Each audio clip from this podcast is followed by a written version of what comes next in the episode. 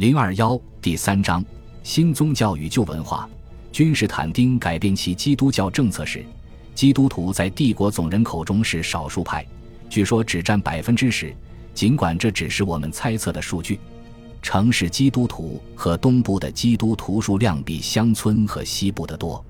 最初皈依基督教的多是社会下层民众，但是基督徒开始逐渐向社会上层发展。我们先把数量并不太多的犹太教徒放在一边，也暂时不考虑某些边缘的教派，例如摩尼教徒。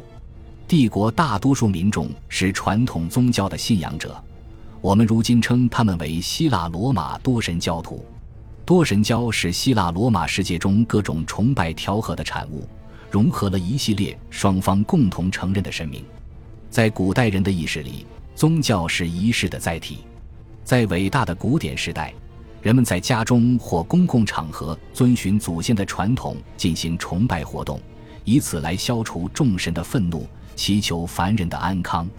直到公元五百年时，多神教历史学家佐西莫斯依然严肃地认为。帝国的衰落是因为君士坦丁在三百一十三年后废止了百年节的庆典。罗马的宗教是公共性而非个体性的宗教，这就意味着它由国家操控运转。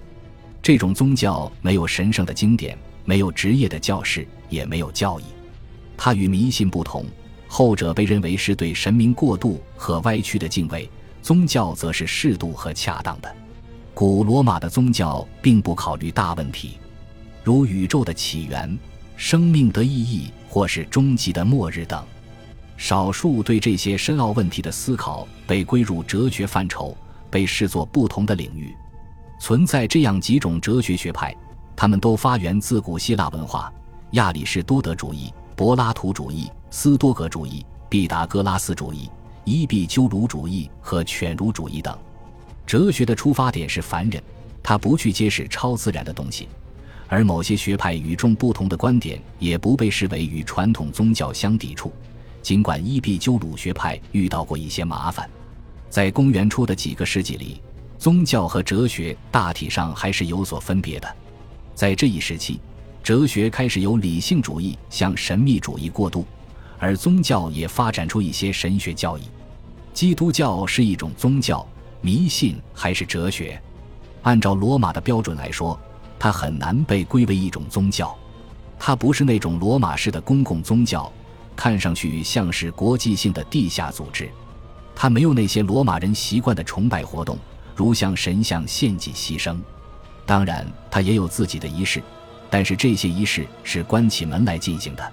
非常有趣的是，在其发展的原始阶段。早期基督徒为了应对犹太教徒的仪式主义，并不特别强调那些需要共同遵守的清规戒律。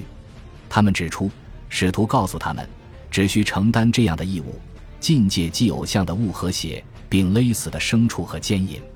基督教受到反对的另一个因素在于，它是个新兴的宗教。当时人们认为，古代宗教才值得崇敬，因此埃及人与加勒底人拥有得天独厚的优势。而犹太人则可以声称，他们的立法者摩西在特洛伊战争之前一千年就已经来到这个世界。无论如何，都比希腊那些哲人的年代更加久远。信奉希腊罗马多神教的信徒，虽然其历史最多只能追溯到公元前六世纪，但是他们可以把自己和远古时代如俄尔甫斯这样的半神英雄联系在一起。基督徒在谈及自己的历史时，只能这样说。我们昨天才刚刚诞生，但是我们拥有古老的经典，这是一条值得推敲的论据。我们和犹太教徒有共同的经典，但是他们没能正确理解，而我们恰恰相反。最终，形形色色的诡辩术被用来证明基督教不仅是个古老的宗教，更是历史最为悠久的宗教。鉴于亚伯拉罕是犹太教的创始人。因此，在其之前的人类始祖就既不能被称为犹太教徒，也不能被称为偶像崇拜者，他们只能是原初的基督徒。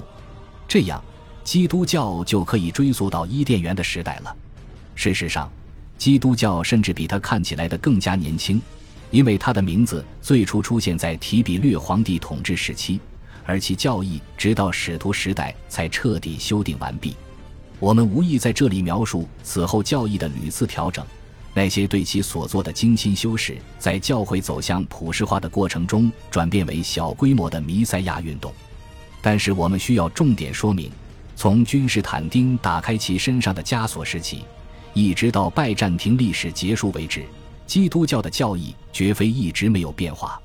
当诡辩家瑟尔苏斯声称基督教只能吸引妇女、幼童和奴隶时，他表现得有点不谙世事，因为就在那个时候，基督教思想家已经着手启动不可逆转的进程，那就是将他们的宗教转变为一种哲学，也就是说，一种协调一致的完整体系。这一进程被评价为古代晚期知识领域最重要的成就。我们对最终整合完成的信仰太熟悉了。以至于我们很容易忘记学者和他们那些吹毛求疵的深思熟虑在教义体系形成过程中的作用。与传统的古希腊诸哲学派别不同，基督教哲学的基础是字字珠玑的《圣经》中的那些启示。《圣经》中的一大部分是部落的历史、传统的仪式、宇宙观、预言和通灵陈词的混合物。东地中海地区的民众对这些东西非常陌生。只有把它们翻译成口语化的希腊语，人们才能对其有所了解。然而，这些翻译显然不能做到十分精确，因此，第一步就必须按照希伯来的传统仔细核对旧约，将伪经剔除出教规信条，然后对真经的每一卷做详尽的解释，分别说明它们的字面意义和象征意义。最后，还要将那些不再使用的东西，也就是说传统的仪式，一一识别出来。但这仅仅是工作的开始。鉴于旧约大体上是一部讲述某个边缘民族命运的历史作品，基督徒不得不将其中的内容和编年与希腊人、罗马人、埃及人和巴比伦人的历史结合起来，然后将《创世纪》中关于上帝创造宇宙的描述修改的符合当时社会的宇宙观，使之真实可信。还有就是要解释为何全能的上帝在历史中的绝大多数时间都只关注犹太人的拯救，而将其他民族排除在外，以及为什么基督直到这么晚方才道成肉身。再往后，这一体系难于解释的核心问题就是为何圣子基督在出世与神同在，创造了万事万物之后，却化为肉身，并且的的确确承受了与神身份不符的卑微的死亡。圣子是圣父的散发之物，还是一个与之区别的个体？如果是后者的话，那么他是自我存在的，还是在万事之先为圣父所造？也就是说，这是否会使其变成一个次等之神？这些是基督教在转化成一门哲学的过程中不可避免的问题。对这些问题的解释，尤其是关于圣子的阐述，在君士坦丁之后还要延续整整三个世纪。然而，如果我们回到更早的时代，就会发现，并非所有的基督徒都热衷于将基督教转化为一门哲学。他们牢记圣保罗的警示：“你们要谨慎，恐怕有人用他的理学和虚空的妄言，就把你们掳去。”在这一问题上，基督徒内部有广泛的歧见。殉教者查士丁认为，基督教是唯一确定和有益的哲学派别，而德尔图良则有一句名言。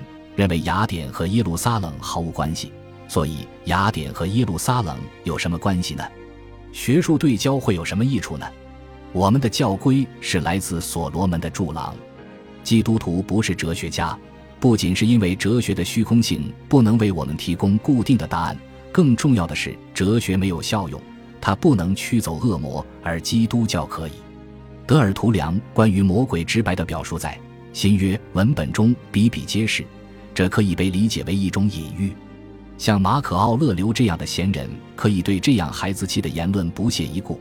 然而，相信魔鬼的存在在古代晚期是一种特有的风气。魔鬼并非如希腊人所认为的是一些小神，他们是不死的、快速移动的恶灵，他们附着在人类甚至农场的动物身上，使他们神经错乱、罹患各种疾病，并使人类产生邪恶的欲望。圣保罗写道。因我们并不是与属血气的征战，乃是与那些执政的、掌权的、管辖着幽暗世界的，以及天空属灵气的恶魔征战。黑暗的统治者是那些支配地下世界的恶魔，多神教庞大的体系只可以被理解为一座巨大的恶魔机器。禁止信仰它，并不意味着魔鬼活动的终结。恶魔依然从神殿中散出，他们在那里由动物牺牲的油脂和焚烧的烟雾所滋养。恶魔会进入乡村、坟墓和隐修者的居所，尤其会存在于高层的大气中。基督教从诞生之日起就是对抗恶魔最有效的武器。基督自己就是个驱魔者，他曾经明确地向其门徒承诺给予他们征服魔鬼的力量。多亏这项礼物，基督教才赢得了他的第一批皈依者，也许是其早期皈依者的大部分。恭喜你又听完三集，欢迎点赞、留言、关注主播，主页有更多精彩内容。